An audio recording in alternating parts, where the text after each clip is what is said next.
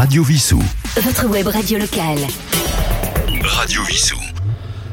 Bonjour, Roland, votre compagnie pour à l'écoute des livres. Aujourd'hui, c'est une émission exceptionnelle puisque uniquement consacrée aux livres pour la jeunesse, aux livres pour enfants et pour adolescents. Puisque nous sommes très près de Noël, cela doit vous donner des idées, cela peut plus exactement vous donner des idées de cadeaux pour vos chers bambins et également pour les plus grands. Il y aura donc trois invités. La plus grande partie de cette émission va être consacrée à trois entretiens avec trois auteurs de livres pour la jeunesse. Mais nous commençons comme habituellement par un livre que dont nous n'avons pas l'auteur mais que je chronique néanmoins. Il s'agit de Où vont les animaux en hiver? C'est un texte de Cathy Dane sur des illustrations de Christine Pym. Alors c'est américain, donc c'est traduit par Véronique Duran. C'est paru chez Usborne. Bien que le réchauffement climatique affecte notre planète, des périodes de froidure obligent les animaux à se protéger en période hivernale et disparaissent de notre horizon pendant plusieurs mois. Aussi peut-on se poser la question où vont les animaux en hiver? Eh bien, ce livre proposé par les éditions Osborne permettra aux plus jeunes lecteurs de trouver la réponse. Il y a un système de rabat qu'il convient de soulever et qui explique que les insectes s'enfuient sous terre, que les abeilles sont dans leurs ruches et que d'autres, oiseaux, baleines ou caribous, choisissent de migrer dans des endroits plus chauds. Le sommeil profond, plus connu sous le nom d'hibernation, concerne entre autres les tortues, les ours bruns et même des papillons. Et pour ceux des oiseaux qui restent dans nos contrées, eh bien les enfants pourront toujours leur construire une mangeoire. C'est donc un livre animé, ludique et pédagogique. Où vont les animaux en hiver Texte de Cathy Daines, illustration de Christine Pym. Et c'est chez Usborne. 14 pages très très épaisses, comme ça les petits peuvent le manier sans le déchirer. 10,95 euros. Et puisque nous sommes en hiver, eh bien nous allons écouter Richard Gottener qui nous interprète Vive l'hiver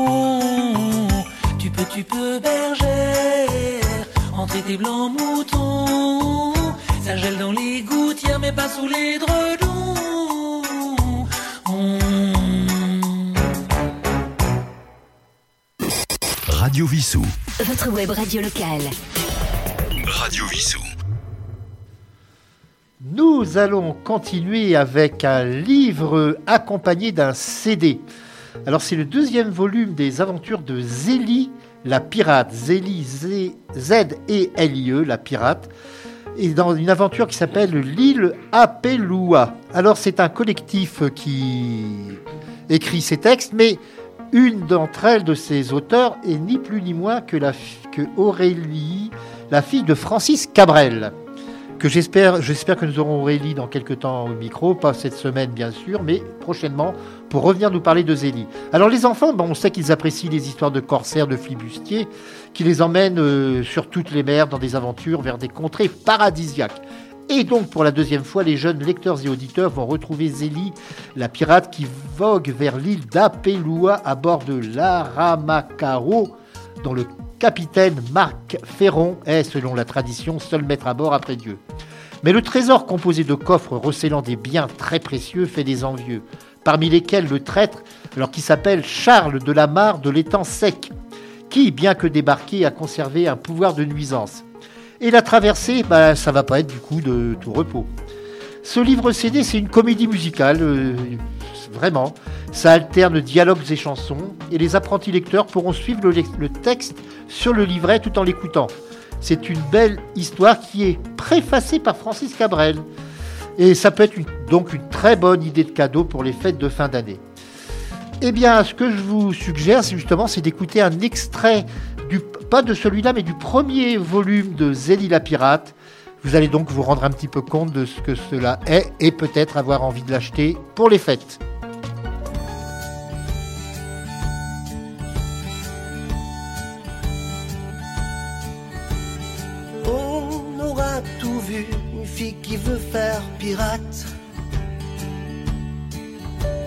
Moi, si j'avais su, je serais devenu acrobate. Pour monter dans les branches, parler aux mésanges, caresser les moineaux, pas jouer du couteau. Mon truc à moi, c'est pas les bateaux c'est les oiseaux. On aura tout vu, une fille qui veut faire pirate. L'océan en colère, ça me donne le mal de mer. Se déguiser en corsaire, c'est pas ce que je voulais faire. Mon truc, c'est pas les requins marteaux. C'est les oiseaux. On aura tout vu, une fille qui veut faire pirate. Moi, dans ma longue vue, je vois des plumes et des petites J'aime pas les abordages, j'aime pas faire des otages. Les batailles sur le pont, ça effraie les oisillons. Mon truc à moi, c'est pas les canons,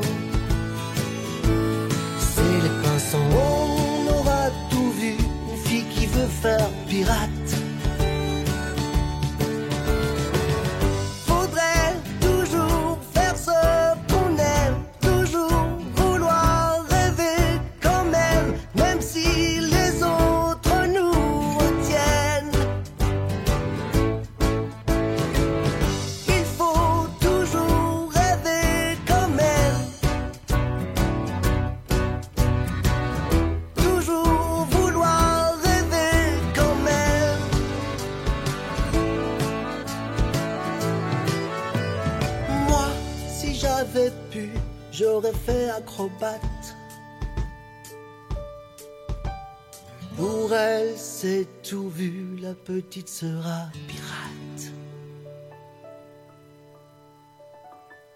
Radio Vissou, Radio Vissou.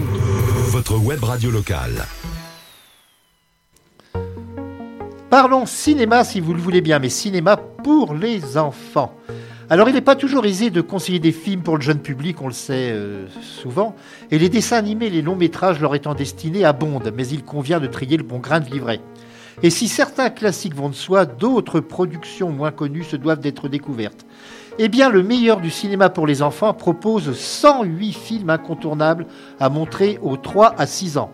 Classés selon l'âge des spectateurs, ces films sont présentés sur une double page qui comporte le résumé de l'œuvre, les thèmes abordés, l'avis d'un spécialiste du cinéma, des questions amusantes sur le film, l'âge conseillé, ainsi que les trois bonnes raisons de voir ce film, des passerelles avec d'autres films et des albums de la littérature jeunesse, sans oublier les illustrations de Claudine Perrin. Alors vous retrouvez bien sûr des films comme Podane, Alice au pays des merveilles, La guerre des boutons, mais aussi des moins connus comme Le rat ou Bonjour le monde. Et donc les apprentis cinéphiles trouveront leur bonheur. Alors c'est paru le meilleur du cinéma pour euh, les enfants. C'est présenté par Benji, illustré par Claudine Perrin et c'est paru au Seuil Jeunesse, 248 pages, 19,90 euros. Et nous allons aller au cinématographe avec Boris Vian. J'avais 6 ans, la première fois que papa m'emmena au cinéma, moi je trouvais ça plus palpitant que n'importe quoi. Il y avait sur l'écran des drôles de gars, des moustachus, des fiers à bras, des qui s'entretuent chaque fois qu'ils trouvent un cheveu dans le plat.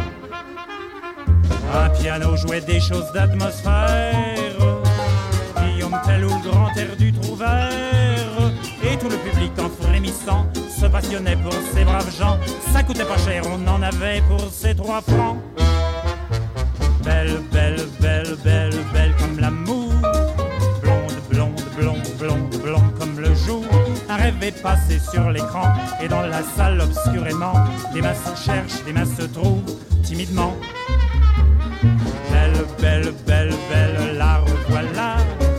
Et dans la salle, plus d'un corps La voiture où elle se croit en sûreté vient de s'écraser par terre avec un essieu cassé. Le bandit va pouvoir mettre la main sur le fric, c'est tragique, nom d'un chien. C'est fini, tout s'allume. À mercredi prochain.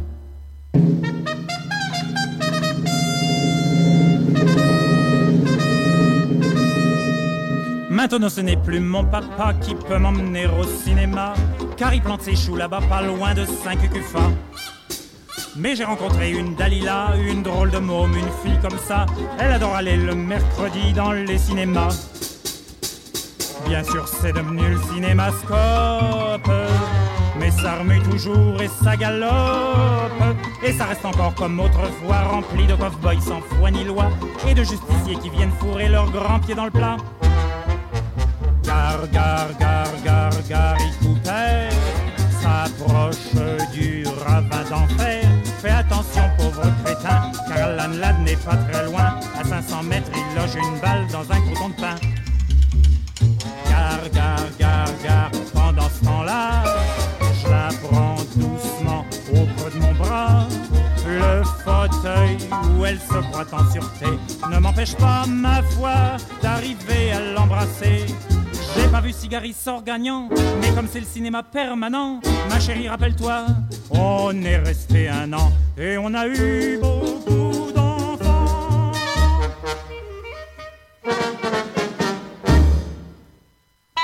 Radio Vissou. Téléchargez l'application sur votre mobile. Je vous rappelle, aujourd'hui, c'est un spécial jeunesse. Alors, nous allons chroniquer un dernier titre avant de recevoir notre premier invité qui sera Bob Garcia. Il y en aura deux autres après. Il y aura Valérie Sauvage et ensuite Didier Reus Liba. Mais nous allons partir sur les bords du Nil avec le livre extraordinaire de l'Égypte antique.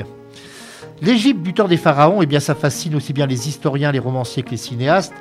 Et cette civilisation, on sait qu'elle est mieux connue grâce à Champollion qui a pu décrypter la pierre de Rosette au début du 19e siècle. Ensuite, il y a eu bien sûr euh, Howard Carter qui a découvert le temple de Toutankhamon.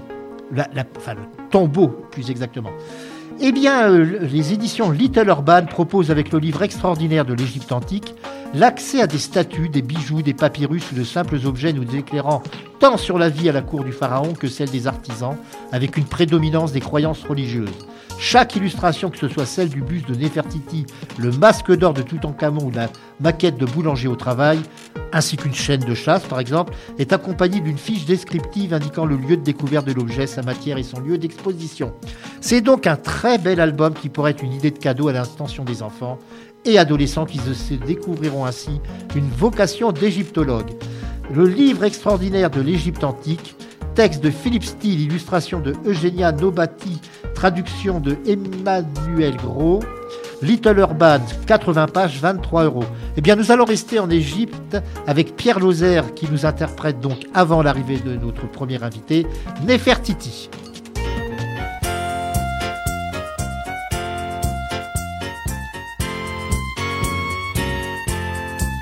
Nefertiti, tout en camon, et tous les grands pharaons au bord du Nil dorment tranquilles depuis des générations.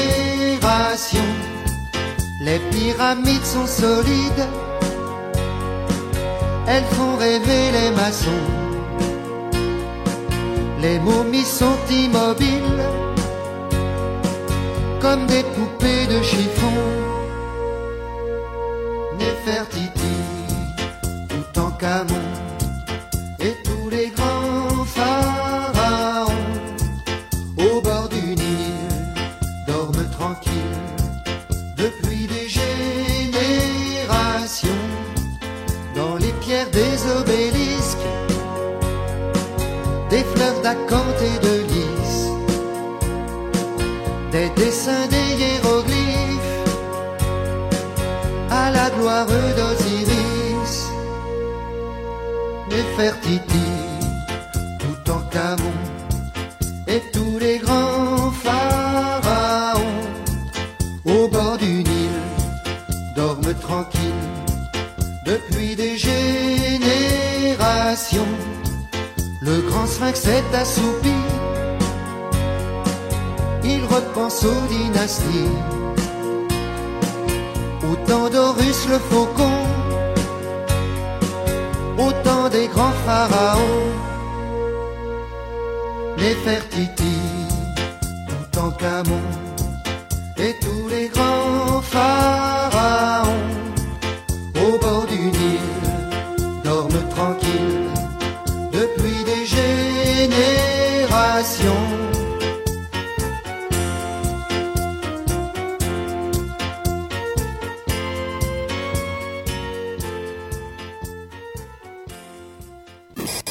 Radio Vissou. Votre web radio locale. Radio Vissou.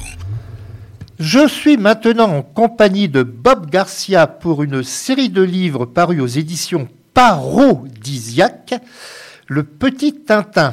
Alors c'est fait avec illustré par Philippe Chapelle. Bob Garcia, bonjour. Oui, bonjour. Alors nous nous étions déjà euh, retrouvés sur cette euh, radio Vissou il y a un peu plus d'un an, je- je- si mes souvenirs sont exacts, pour un autre ouvrage, mais ce n'était pas encore le Petit Tintin qui est un personnage très récent, de son vrai prénom Valentin. Oui, tout à fait. C'était pour des études, parce qu'en fait, je fais surtout des études sur Hergé. Je- J'essaye de trouver les sources, les influences, euh, de quoi Hergé s'est inspiré pour son œuvre. Et on avait probablement dû parler de Tintin et l'histoire, le dernier qui est paru aux éditions des Clés de Brouwer. C'est vrai, c'est tout à fait cela. Voilà. Et maintenant, alors il faut qu'on parle quand même, pour parler de Tintin, ce n'est jamais très facile, car il y a un monsieur qui est en Belgique, euh, qui euh, s'occupe de la société Moulinsart et qui met beaucoup de bâtons dans les roues à tous ceux qui veulent parler de Tintin. Oui, il n'a pas, pas encore bien intégré la, notion de, parodie, justement. Euh, il a fait un procès il y a quelques années euh, aux éditions Léopard Masqué, du Léopard Masqué, pour des parodies qui s'appelaient Saintin et son ami Loup, dans laquelle j'avais signé, euh, série dans laquelle j'avais signé le tome 2, euh, Le vol des 714 porcinés, qui était vraiment une parodie, rien que le titre le dit. Il n'a pas intégré ça. Et là, il a fait un deuxième procès à, un autre, une autre personne qui fait des parodies en prenant des tableaux de Hopper, du, peintre Hopper, et en remplaçant les personnages des tableaux de Hopper par des personnages d'Hergé, qui sont donc, ça provoque un décalage et un, et, et un aspect totalement parodique. Donc là, c'est encore une parodie, c'est le petit Tintin, qui n'est pas le Tintin que l'on connaît, pas le Tintin d'Hergé qui, euh, qui était petit et qui raconterait ses histoires, pas du tout. C'est un petit garçon qui s'appelle Valentin, que je connais très très bien, puisque c'est quelqu'un de ma famille, très proche, et qui était surnommé Tintin quand il était petit. Et euh, ce petit Tintin, quand il avait 3 ans ou 4 ans, Valentin, donc, euh, lisait les aventures de Tintin sans les lire, puisqu'il avait 3 ans, 4 ans, donc il savait pas lire. Mais par contre, comme il disait, il savait lire les images. Et à partir des images, comme font beaucoup d'enfants, ben, ils imaginent d'autres histoires qui n'ont rien à voir avec celles qui ont été écrites euh, à la base, mais qui sont ben, justement des histoires rigolotes dans leur esprit, qui sont parodiques par rapport aux, aux- aux bandes dessinées d'origine. Donc c'est ça l'origine de ce, de ce petit Tintin que je, je viens de créer. Alors il faut savoir que c'est accessible dès l'âge de 3 ans, Oui, voilà. qu'il y a généralement des coloriages également. Alors il y a une histoire très simple, accessible à des enfants de 3 ans. Oui. Le tout premier paru, justement, permet de, à, à- à ce petit Tintin de rencontrer ce- celui qui va devenir son meilleur ami, c'est son chien. Ah oui, mais bien sûr. Alors il y a le, il y a le cadeau qui queen. Alors les titres sont un peu rigolos aussi. Tout bien à fait. Alors, pour ça qu'il faut les citer. Et voilà, il faut que ça parle un petit peu aux enfants. Alors, euh, je les ai même pas tous en tête parce qu'il y en a beaucoup d'autres qui vont sortir là. Il y a les animaux de la zingue. Je l'ai Euh, sous ça- les yeux. Ça zozote un peu quand même. hein. Il y a le nouveau copain où là il rencontre un, un copain avec lequel il va faire quelque, avec lequel il va faire pas mal de bêtises. Il y a le cadeau qui Queen pour son anniversaire il reçoit un cadeau et le cadeau Queen. Alors il y a des petites pattes qui dépassent du cadeau et puis il y a quatre cinq trous euh, dans la boîte du cadeau pour respirer. Oh, les gamins sont pas idiots, ils ont bien compris que c'est euh, le petit Milou qui rencontre là. Euh, après il y a la grosse loupe. Milou disparaît, bah donc il va mener une enquête comme Tintin dans euh, l'oreille cassée et il va essayer de le retrouver. Il y a plus récemment le secret du Père Noël qui vient de sortir, où là Tintin ne sait pas trop s'il a rêvé ou si ça s'est passé en vrai, etc. Mais enfin, dans son imaginaire, il rencontre le Père Noël et il partage un secret avec le Père Noël. Donc les petits adorent ça, ils, ils se retrouvent là-dedans. Les trois quarts ne connaissent pas Tintin, le, le personnage d'Hergé d'ailleurs, et ils parlent du petit garçon et du petit chien, sans, nommer Tintin et Milou. Et euh, ceux qui ont vu les dessins animés savent de, qui, de quoi il s'agit, bien sûr, mais les plus petits n'ont pas vu les dessins animés, ils ne savent absolument pas qui c'est. Donc c'est une occasion aussi de découvrir le vrai, euh, la, la vraie œuvre d'Hergé à travers ces, ces petits ouvrages. Alors, je crois même qu'il y aura un personnage qui rappelle un certain professeur euh, Tournesol. Oui, il y a le professeur Tournesol, parce que là c'est pareil, hein, quand on entend euh, ça à l'âge de 3 ans, on interprète euh, professeur pour, pour 3 ans, ça veut strictement rien dire. Donc là ça devient le professeur. Et Tournesol, bah, c'est pareil, ça veut rien dire Tournesol. Donc euh, ils, voilà, ils transposent ce qu'ils entendent dans leur petit langage de, de 3 ans, et puis bah, euh, ils se déguisent avec la grande veste verte de papa, le chapeau du grand-père, etc.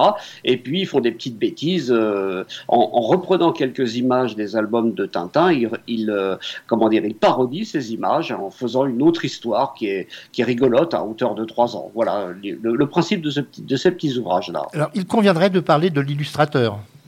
Alors l'illustrateur, c'est Philippe Chapelle. Euh, il a une, longue carrière, il a déjà illustré pas mal d'ouvrages. Je ne les ai pas- en tête, mais je sais qu'il travaille aussi pour les éditions du Rocher.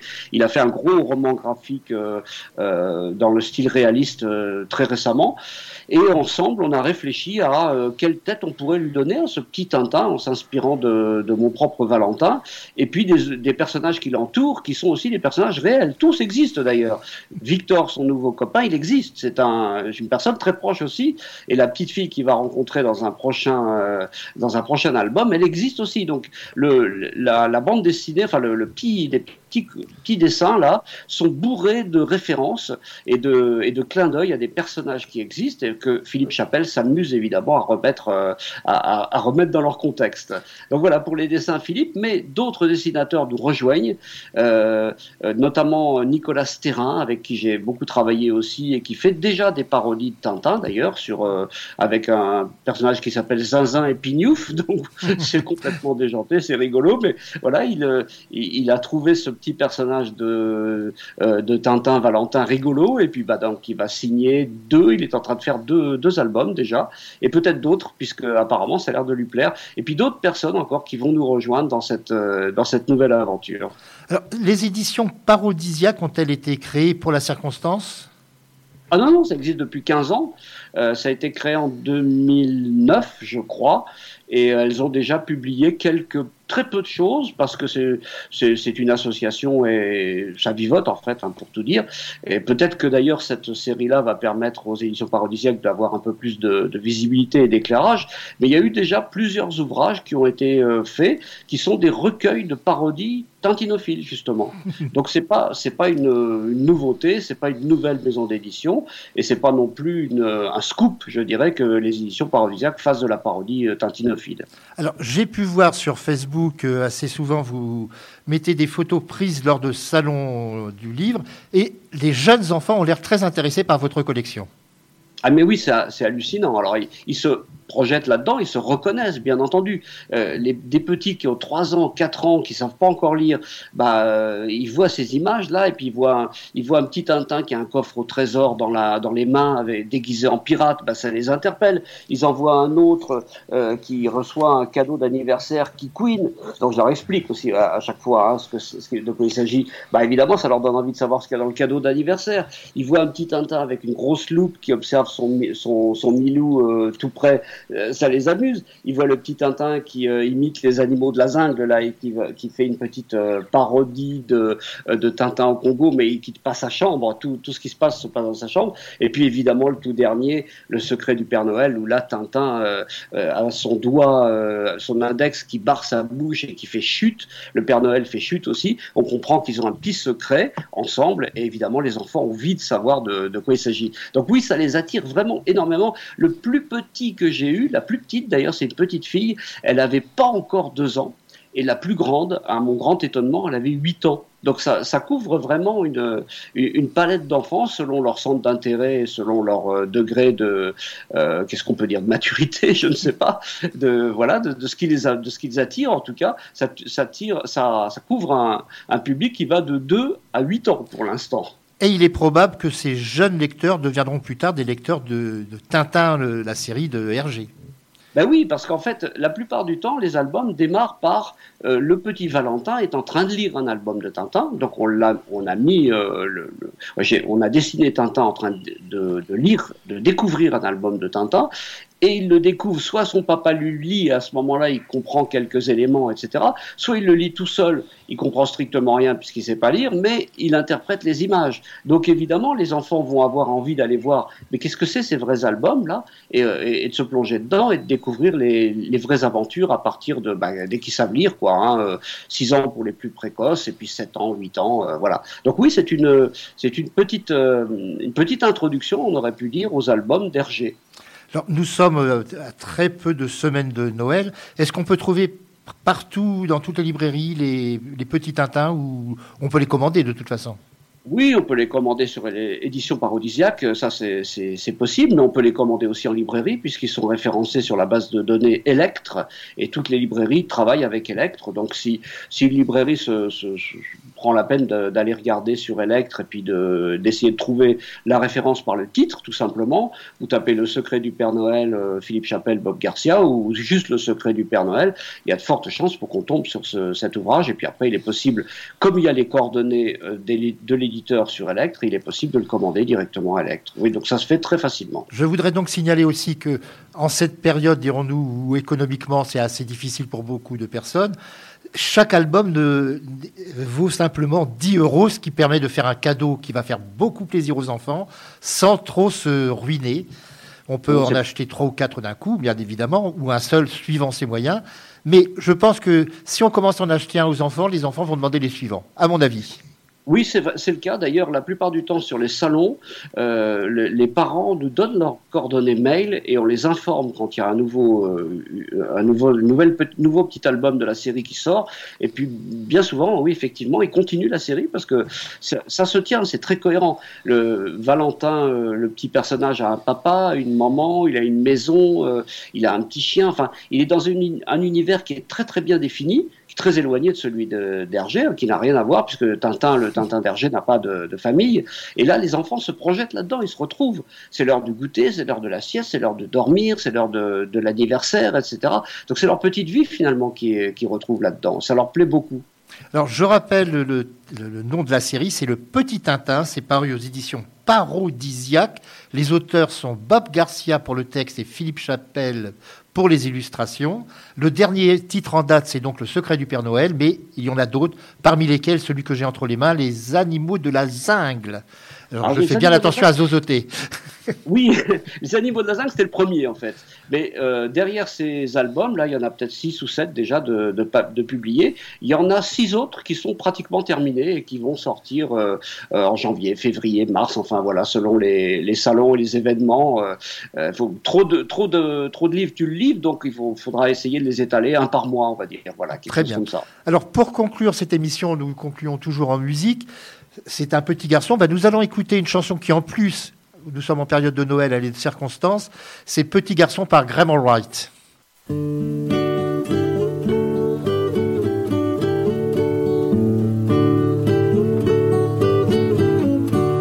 Dans son manteau rouge et blanc, sur un traîneau porté par le vent, il descendra à la cheminée Petit garçon, il est l'heure d'aller se coucher.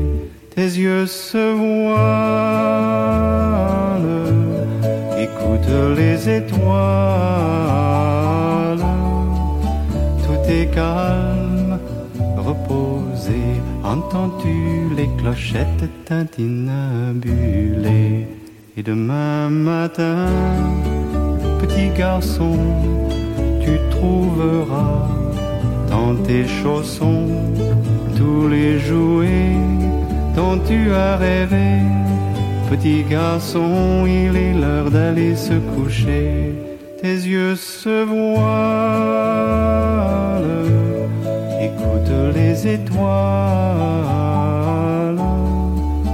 Tout est calme, reposé.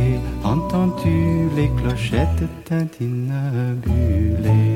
Et demain matin, petit garçon, tu trouveras dans tes chaussons tous les jouets dont tu as rêvé. Petit garçon, il est l'heure d'aller se coucher.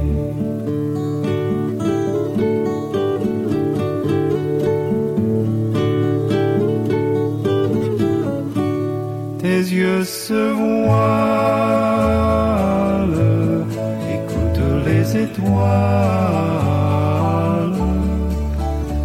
calme, reposé, entends-tu les clochettes tintinabulées Et demain matin, petit garçon, tu trouveras dans tes chaussons tous les jouets dont tu as rêvé. Maintenant, il est l'heure d'aller se coucher.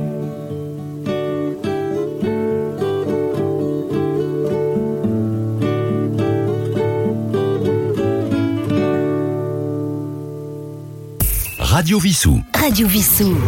Votre web radio locale.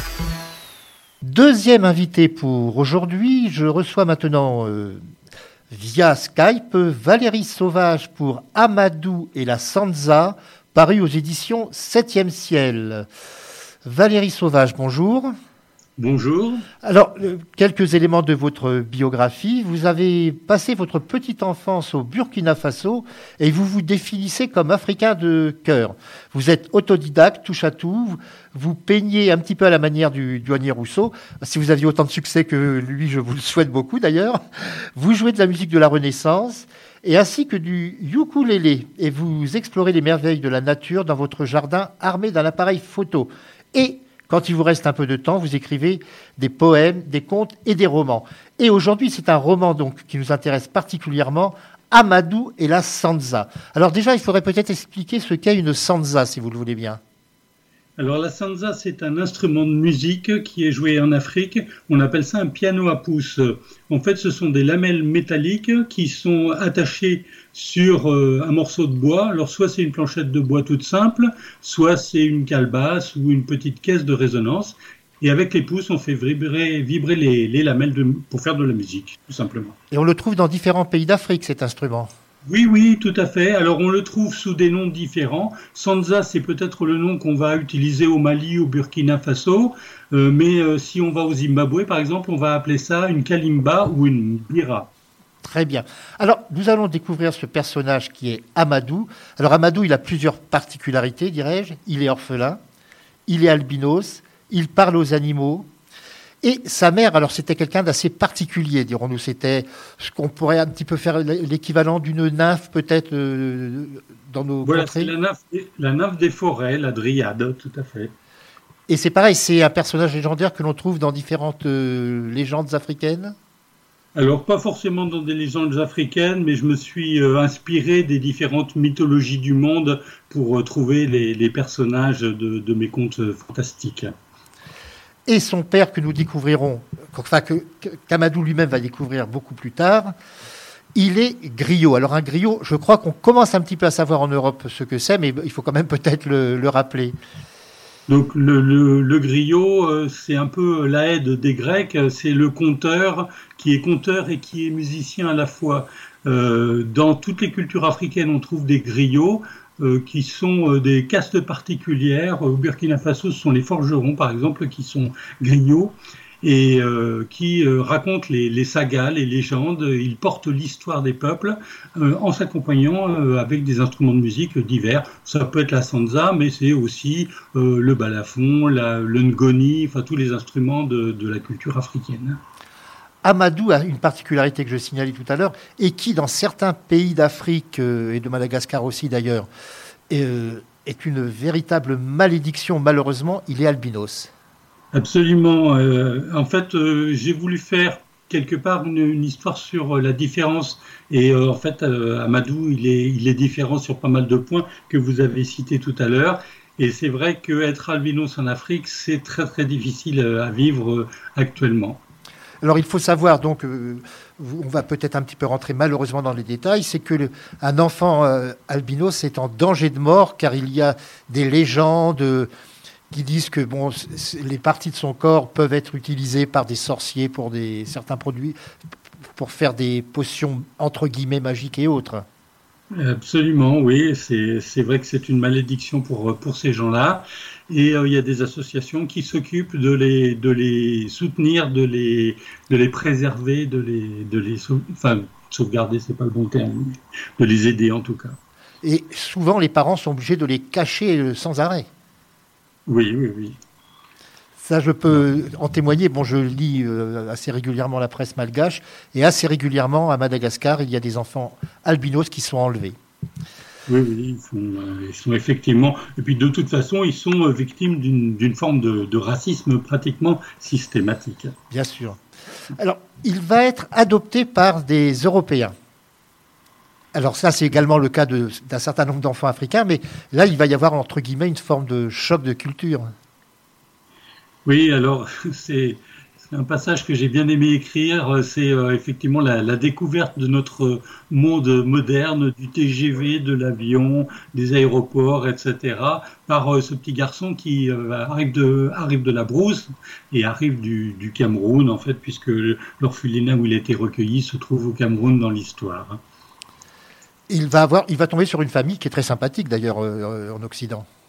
Oui, bon, euh, c'est un conte effectivement, et bon, j'ai voulu lui, lui offrir un petit peu une, une, une pause, dirons-nous, dans ses malheurs. Voilà, voilà. Et, et puis bon, cette, cette, famille va aussi euh, lui, lui permettre de, de se sentir lui-même malgré toutes les différences euh, qu'il a, qu'il a eu à subir dans sa petite enfance. Mais il va quand même, bon, il ne faut pas se voiler la face, il va peut, euh, pouvoir être confronté en France également au racisme. Alors là, c'est pas parce qu'il est albinos, mais c'est parce qu'il est originaire d'Afrique. Voilà, c'est même un double racisme. C'est parce qu'on on, l'a surnommé le nègre blanc justement parce que il vient d'Afrique, qu'il est d'ailleurs. Euh, on lui dit même à un moment donné, retourne chez toi. Tu n'es pas ici chez toi quoi. Mais ce sont des choses que euh, pas mal de gens euh, entendent hélas quotidiennement. Alors, je voudrais revenir d'ailleurs sur une autre, sur une idée reçue. Beaucoup de gens pensent que les albinos sont essentiels, sont uniquement des gens de, à l'origine de, dont les parents sont de peau noire. Non, il y a également des, il peut y avoir des personnes de, euh, européennes qui sont euh, atteintes par cette euh, particularité. Oui, oui, et puis, et puis on beaucoup moins, mais il y en a. On peut même aller plus loin. On trouve aussi des animaux qui ont ce même gène de, l'albinisme, comme le merle blanc, par exemple. Qui est très célèbre. ça ne touche pas que les Africains. Mais il y a, une certaine, il y a beaucoup de gens qui le pensent. C'est une idée reçue qu'on trouve assez souvent. Mais il y a eu un musicien africain très célèbre, d'ailleurs, qui est décédé, qui était albinos. Tout à fait, oui. Ainsi qu'un musicien de rock, euh, euh, Johnny Winter. Oui, oui, oui. Oui, c'était Salif Keita, je crois, qui était albinos en Afrique. Oui, je ne peux pas vous confirmer, mais euh, effectivement. Enfin bon, euh, il y a quand même des personnalités. Il y a, euh, Comme quoi, bon, c'est une particularité physique, mais simplement une particularité physique, dirons-nous. Il va donc il va avoir envie de faire des études, ce garçon, lorsqu'il va être en France? Alors, il est il est un petit peu différent euh, même dans sa scolarité, parce qu'il n'est pas forcément très très bon en mathématiques, mais plus en sciences naturelles. Il est très attiré par les animaux parce qu'il sait parler aux animaux, par la nature en général. et euh, aussi par la, par la musique. Donc il va vouloir faire des études et il va s'orienter vers la musique. Euh, ceci suite euh, au, cadeau que lui a fait le, le, gardien de l'orphelinat dans lequel il se trouvait en, en, Afrique, qui est une petite flûte qui est fabriquée à, à l'aide d'un os de phacochère. Hein. Donc il va jouer de cette flûte et puis par la suite, bah, il va apprendre le violoncelle. Et il va devenir violoncelliste et il va en faire son, son métier, puisqu'il va faire des, des études de violoncelle euh, à, à, Poitiers, euh, au conservatoire de Poitiers, dans, l'histoire, dans le, dans le conte. Avez-vous choisi une région plutôt que vous connaissiez ou est-ce que c'est un petit peu par hasard? En fait, c'est la région où j'habite. Ah, je m'en un petit peu. voilà, c'était un petit peu plus facile pour situer les lieux. Euh, j'ai cité l'école de musique de Mel, dans laquelle je suis intervenu plusieurs fois en tant que musicien. Et puis Poitiers, parce que je connais bien, c'est la grande ville la plus proche avec Niort de, de l'endroit où je me trouve. Nous allons donc un petit peu parler de son père qui s'appelle Suleiman. Il va avoir l'occasion de, de, le découvrir. Alors Suleiman, en fait, donc c'est un griot africain qui est originaire du Mali ou du Burkina Faso. Moi, je dirais euh, du Burkina Faso, mais bon, c'est esprit de clocher, dirais-je. voilà. Et en fait, euh, il, il, traverse toute l'Afrique puisque quand, euh, quand euh, euh, Amadou va naître, ce sera, il sera au Cameroun. Et puis euh, ce pauvre Suleiman, ben, avec l'âge et puis avec une, euh, une vie plutôt difficile, il a des problèmes de cœur et il va être rapatrié en France pour être soigné justement à l'hôpital de Poitiers où nous avons des très bons cardiologues. Et euh, donc il va être soigné pour ses, problèmes de cœur. Malheureusement, il va se retrouver euh, dans, une, dans l'évacuation d'un squat où il vivait à Poitiers. Euh, il va se retrouver dans la rue, en fait, voilà. Et puis euh, c'est là où il va euh, rencontrer. Alors nous n'allons pas tout dévoiler, bien évidemment, parce qu'il faut quand même que les, les, jeunes lecteurs, mais également les adultes, il n'y a pas que les jeunes lecteurs qui peuvent lire ce, Amadou et la Sansa, bien évidemment.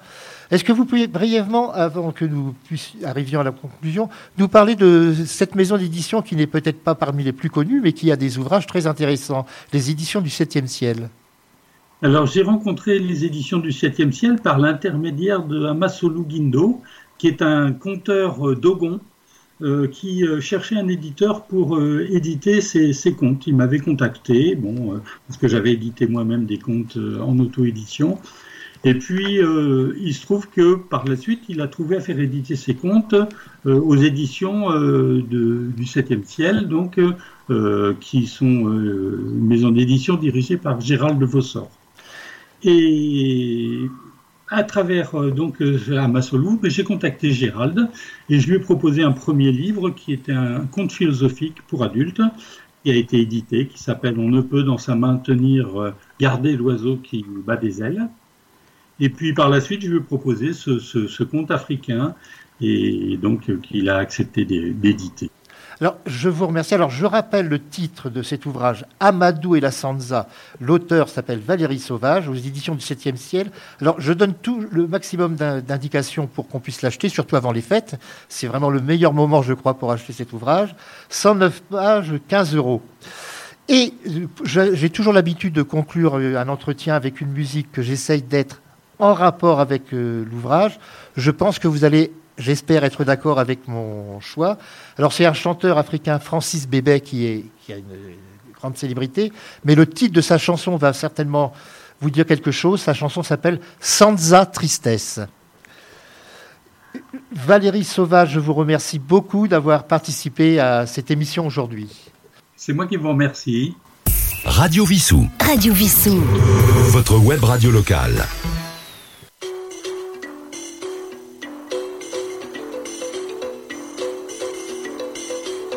Le soir est triste,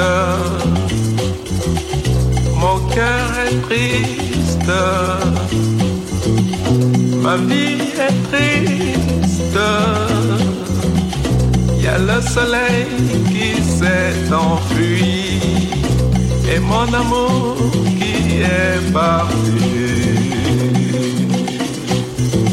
avec lui.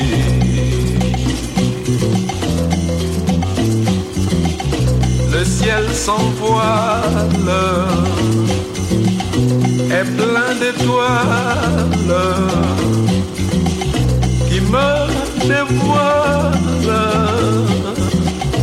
qu'elle est heureuse loin de moi et qu'elle ne pense plus à moi. Loin de moi.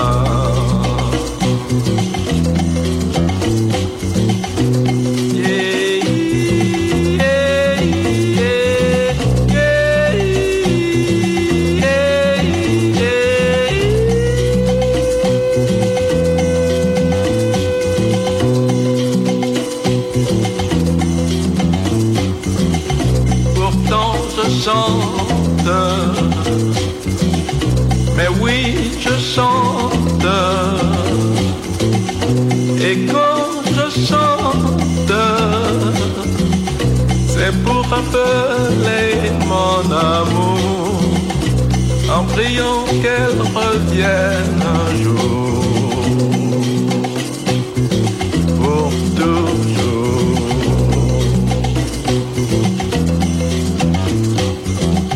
Cette musique mélancolique, cette musique, l'envoie par le vent du soir à celle que j'aimerais revoir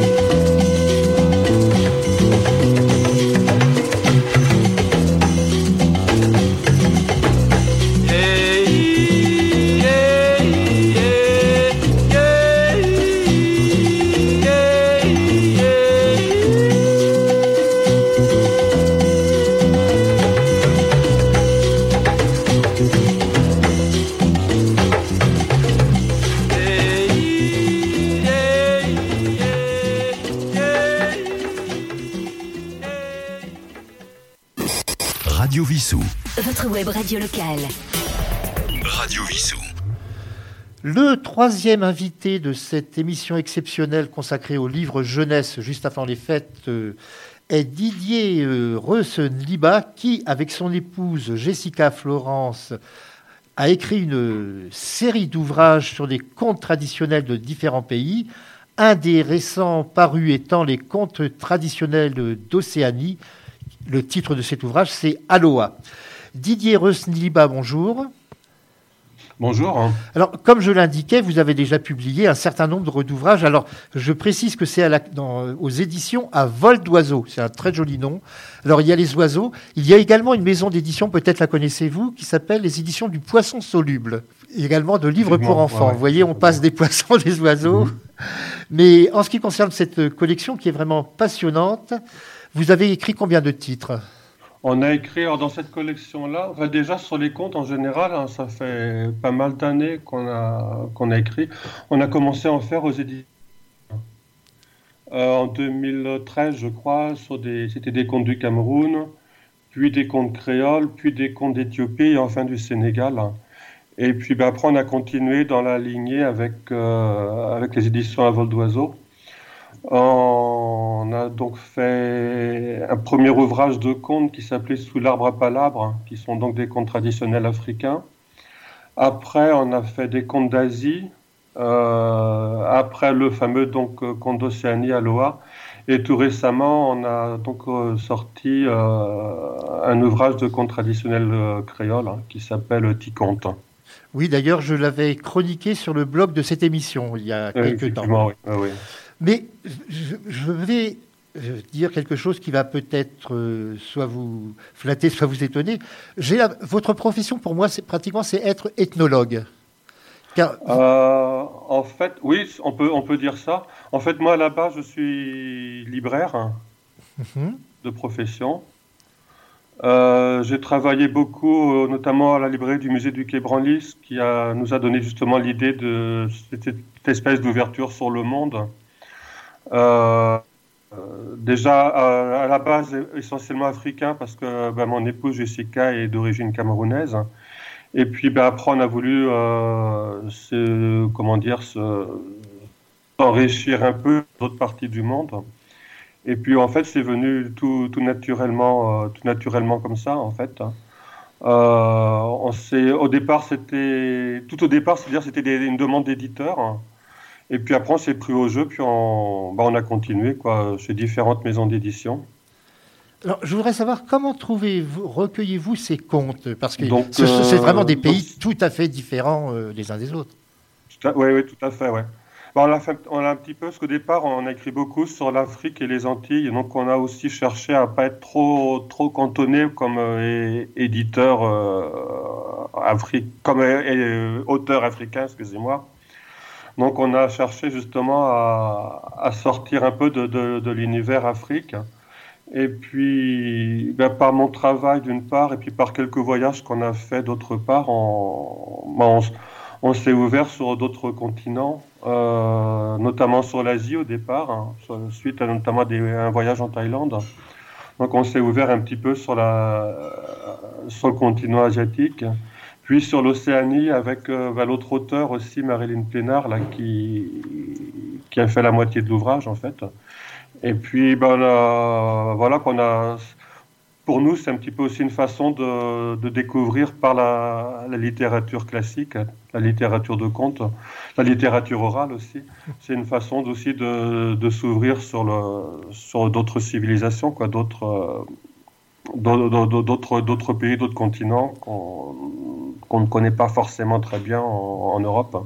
Puisque vous citiez euh, Marilyn Piénard, il faut signaler que, qu'elle a écrit également de son côté seul un certain nombre d'ouvrages. Euh, j'en ai vu un il y a très, très récent, enfin, qui est sorti il y a un certain temps, mais je l'ai vu récemment, qui est consacré à Madagascar, entre autres. Euh, oui, elle a fait beaucoup d'ouvrages, effectivement, des de aussi. Nous allons, en fait, on se connaît via les éditions Flies France, qui, a, qui, enfin, qui n'existent plus maintenant, qui ont été rachetées par les, les éditions Magellan, mais qui était un éditeur euh, spécialisé sur les contes traditionnels. Et ben, c'est par, le biais de cette maison d'édition qu'on s'est connu en fait. Alors, je prends par exemple l'exemple de Sawatdi, je ne sais pas si je le prononce très bien. Le, Sawatdi, oui. Le conte traditionnel d'Asie. Comment pouvez-vous trouver aussi bien des contes du Cambodge que du Vietnam, que du Japon euh, et de Mongolie même d'ailleurs, puisque je et de Thaïlande? vous êtes allé en Thaïlande, mais je pense que vous n'avez pas pu faire tous les pays dans lesquels se trouvent les contes intégrés dans ces ouvrages. Ben, il y a beaucoup de justement par rapport à mon ancien travail, le musée du Quai Branly, donc qui est un musée euh, sur les arts premiers, euh, tout ce qui est culture non occidentale. Donc j'ai fait beaucoup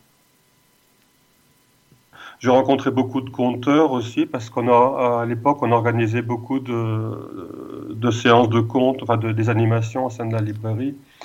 Donc en fait on, on s'est forgé un petit comment dire un petit un petit réseau de, de conteurs, de enfin de et puis de, de différentes personnes, écrivains autres euh, originaires de différents, de différents pays. Puis ça a été beaucoup de rencontres comme ça. Et puis, euh, en fait, les ouvrages, ils se sont faits, euh, ils se sont pas faits d'un coup. Quoi. Les, les contes, on les a récoltés euh, petit à petit. Puis au bout d'un moment, on s'est dit, tiens, on va en faire quelque chose.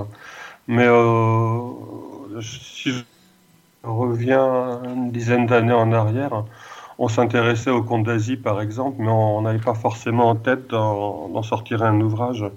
Avez-vous euh, bah, Au gré des rencontres et puis des, des opportunités, bah, finalement, l'ouvrage s'est créé un petit peu euh, naturellement.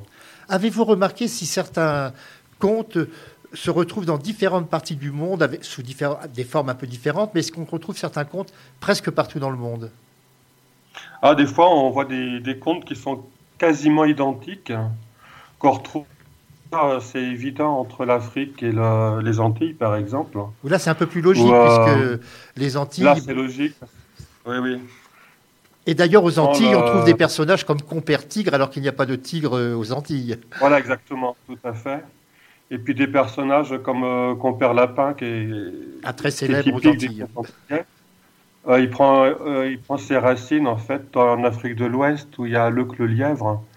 Et donc le lièvre s'est transformé en lapin, mais les histoires sont quasiment les mêmes en fait.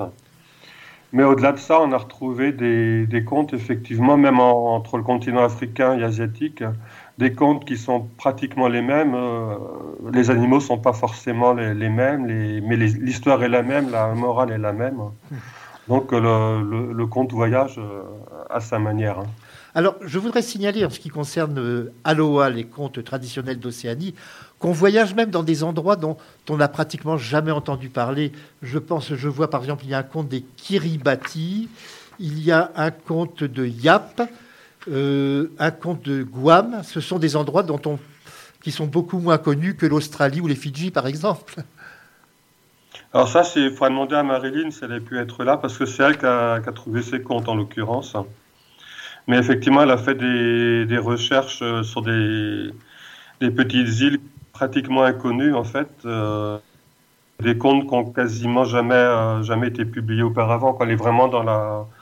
Elle, c'est pareil, elle a vraiment fait une démarche d'ethnologue et puis elle a, elle a fait des, des années de, recherche. Elle a trouvé comme ça des, des, des contes qu'on ne connaît pas, mais dans des, effectivement des endroits du monde qui sont pratiquement inconnus en fait. Bon, ma- maintenant, par exemple, les marquises, on les connaît enfin essentiellement grâce à Jacques Brel, qui malheureusement Mhm. est décédé. Mais il y a des endroits comme l'île de Santo, j'avoue que ou les Tuvalu ou Tuvalu, je ne sais pas comment on le prononce. J'avoue oui, oui, c'est un endroit que je ne connaissais pas. Donc ça permet aux jeunes lecteurs, mais également aux parents qui vont lire, de se familiariser un peu plus avec la géographie.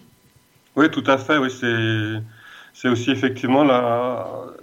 Je dirais que le conte, finalement, euh, au-delà de, de, de l'histoire, qui permet de, bah, de voyager, de découvrir, de, de s'intéresser à des régions du monde dont on n'est pas forcément familier, dont on vient d'ici, en tout cas, oui, c'est clair. hein. Alors il y a un dessinateur pour euh, ces ouvrages qui s'appelle Dolon. Tout à fait, oui, oui, oui. Alors à la base, c'est un chroniqueur de presse, en fait, euh, qui, a fait, qui a un petit peu travaillé comme ça dans l'édition, mais que bah, j'ai rencontré par, euh, par mon travail, en fait.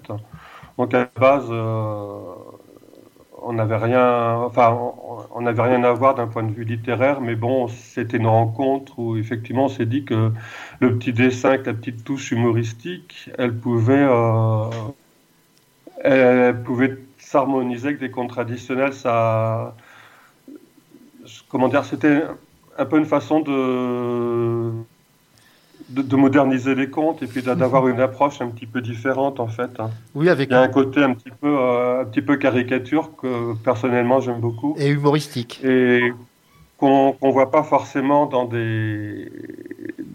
Enfin, c'est pas le genre d'illustration qu'on voit dans des contes traditionnels, mais je crois que c'est ça aussi qui apporte l'originalité à cette collection.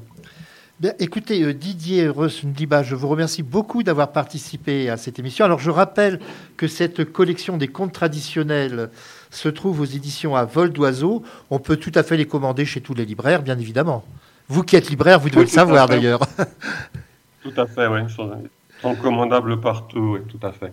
Et je vais terminer cette émission comme je le fais habituellement avec euh, un morceau musical que j'essaye d'être en rapport avec ce que nous avons vu et entendu surtout. Et j'ai trouvé une musique de Polynésie de Rataro qui s'appelle Eikapua. Alors merci encore à vous et bah, peut-être pour un prochain ouvrage euh, aurons-nous l'occasion de vous recevoir à nouveau?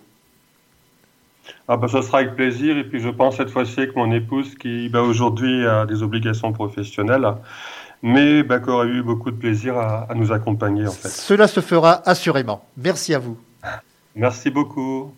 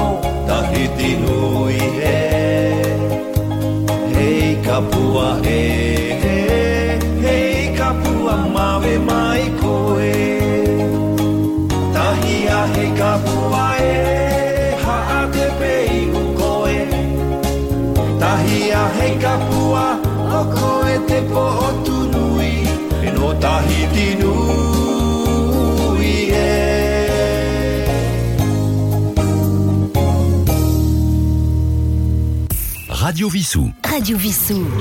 Votre web radio locale.